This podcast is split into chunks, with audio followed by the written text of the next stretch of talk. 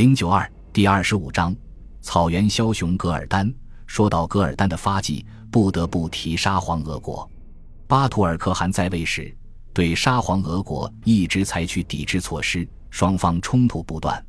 噶尔丹即位后，对俄罗斯采取了软硬兼施的策略，一面他允许俄罗斯与准噶尔进行贸易，大力引进俄罗斯火器装备部队。同时又积极向俄罗斯学习先进的农业技术和手工业技术，沿伊犁河兴修水利，发展农业，尤其是引进了俄罗斯的制绒技术和冶炼技术，沿伊犁河建冶炼高炉，发展手工业，可称是一位洋务运动先驱。这时候的清帝国正忙于平定三藩之乱，无暇西顾。对清帝国，噶尔丹一开始也采取了恭顺态度，定期入贡朝见。清王朝也乐得西北无事，默许了他在西北的半独立状态，但这样的和平注定是暂时的。清朝建国后，推行蒙旗制度，蒙古各部落实力日益分散衰落，只有准噶尔部日益强大。这样的情况下，与准噶尔毗邻的蒙古部落自然成了他眼里的肥肉。公元一六八八年，噶尔丹开始试探清政府的底线。他先越过燕然山，攻打土谢图可汗，逼迫土谢图部整族南迁。对此事，清政府只是派使者调解，并未干涉。公元一六九零年六月，噶尔丹又发兵攻打卡尔喀部落，再次获胜。值得一提的是，这两次战争之所以速胜，重要原因是噶尔丹在战争中大量使用火器技术。原本以冷兵器为主的蒙古部落自难抵挡。如果清政府继续做事，一统蒙古部落的噶尔丹势必会成为清王朝的巨大威胁。噶尔丹在主政准噶尔后屡屡扩张，除了俄罗斯支持外，另一个人也极其重要——藏王第八桑杰嘉措。早在噶尔丹寄居西藏时，第八桑杰嘉措就与他结交。僧格遇刺时，也是第八桑杰嘉措的力劝。才坚定了噶尔丹的夺位之心。彼时游牧在青海的是瓦剌蒙古的和硕特部，与藏族部落冲突不断，因此支持准噶尔部驱逐和硕特部就成了第八桑杰嘉措的选择。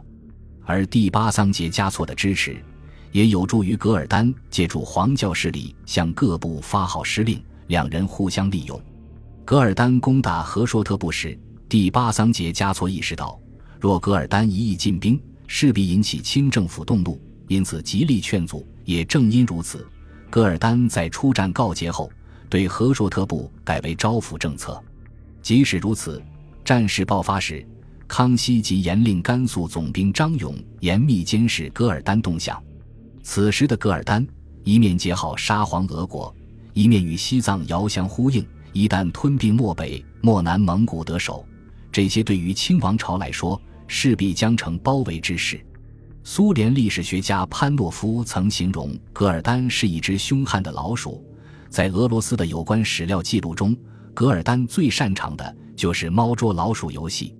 在他实力弱小时，常故作低调，但只要有机会，就会向对手发出迅猛一击。早年噶尔丹夺位时，他先声称此行是来祭奠、麻痹对手，之后发动突袭，一举夺位成功。袭击和硕特部前，和硕特部的车臣可汗早年一直是噶尔丹父亲巴图尔的好友。登位初期的噶尔丹对这位世伯也极其友好。后来，噶尔丹欲袭取和硕特的传言不断飞来，车臣可汗闻讯后，先下手为强，抢先向准噶尔进兵，收复了归附噶尔丹的杜尔伯特部。当时的噶尔丹并未做出反应，其忍让的态度让车臣可汗大意。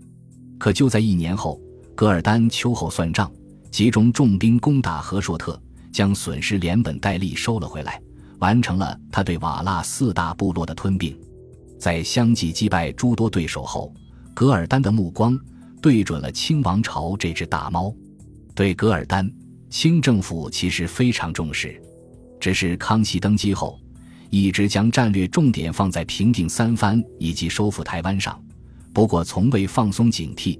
康熙帝曾经多次派人考察蒙古，绘制地图，研究噶尔丹入侵的要道。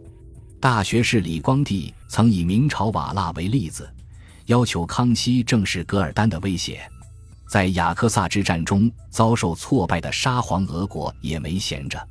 公元一六八七年，参加尼布楚条约谈判的沙俄特使哥洛文就曾与噶尔丹秘密接触，承诺沙皇俄国愿提供一切帮助，帮助噶尔丹统一蒙古。公元一六九零年六月，在做好充分准备后，清军由康熙皇帝御驾亲征，率大军北上蒙古迎击噶尔丹。